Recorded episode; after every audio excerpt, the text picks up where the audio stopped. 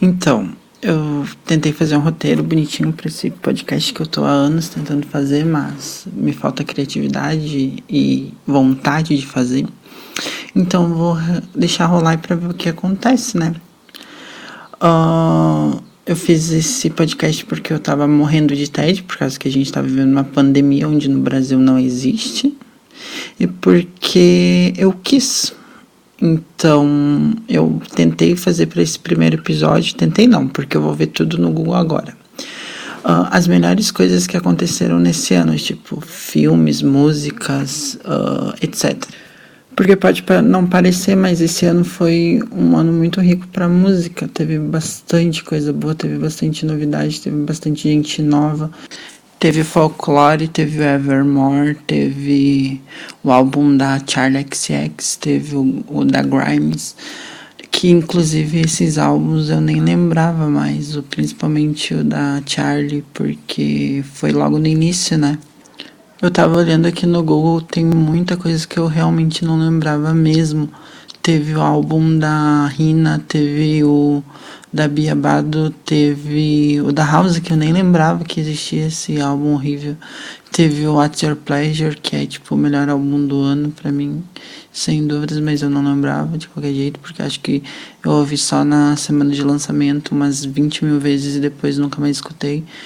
Teve o álbum em si que foda-se, que ninguém liga, porque é rock, né? Quem que liga pra rock hoje em dia? Ninguém mais. Só Miley Cyrus mesmo que fez aquele álbum, inclusive muito bom, eu amei, que é com uma pegada rock anos 80, que é o Plastic Hearts, né? Que ela fez umas 10 músicas pro ex dela. E. Mas teve bastante coisa, teve Billy Idol nele, teve o. É só essa que eu lembro mesmo, porque é a minha favorita. Ah, falando em rock, teve o EP, acho que foi, não sei se foi álbum, foi EP do Bring Me The Horizon, que, tipo, eu não consigo parar de ouvir desde que lançou. Por isso que eu falo, esse ano foi muito, mas, tipo, muito bom pra música. Pra filme já não foi tanto, porque acho que o único filme bom que teve esse ano foi Borat, que eu quase morri rindo de piada antissemita. Teve também o álbum da Fiona Apple, né, que voltou, que foi, acho que, a pessoa que teve... Foi a única pessoa que teve 100% lá naquele site lá que as pessoas ligam, não sei porquê. Teve aquele álbum também que eu não escutei, mas, tipo, a timeline do meu Twitter era só isso quando lançou o da Arca, né, que eu não entendo como é que, as pessoas gostam daquela daquela paneleira, né? Porque, tipo, botar aquele álbum e uh, rico branco de classe alta fazendo protesto em cima de prédio é a mesma coisa, porque é uma paneleira só. E eu não entendo de verdade, porque, tipo, me dá dor de cabeça real escutar aquele álbum.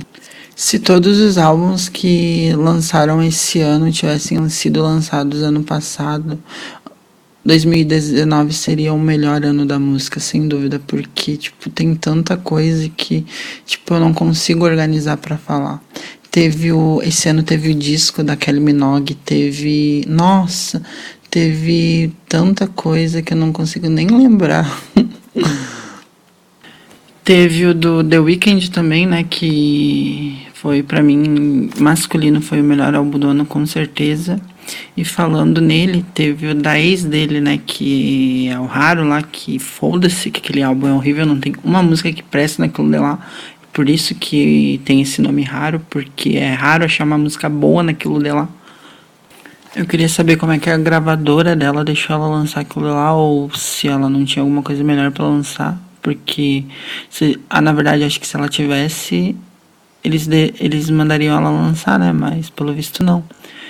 E também teve a Phoebe Waller-Bridges, que lançou o álbum dela esse ano, que inclusive tá muito bom, porque essa mulher é perfeita. Ela lançou Fleabag, ela, ela tipo, que, tudo que essa mulher faz para mim é perfeito e eu vou consumir porque tudo que ela faz é genial. E esse álbum que ela lançou é genial, igual ela. E eu não sei mais o que falar. Então, vou falar o único filme bom que teve esse ano, que foi Borat, que eu quase morri rindo, tive crise de riso. E sei lá, não sei mais o que falar. Tô com sono, tô. Eu achei que eu ia ter um mínimo de conteúdo, pelo menos por uns 10 minutos, mas pelo visto não foi tanto quanto achei que seria. Então eu pensar. Ah, também teve a volta da Jenny Prioli, né? Que essa, o pessoal do Twitter redescobriu ela, né? Porque ela acho que ela não tava uns dois, três anos sem lançar nada.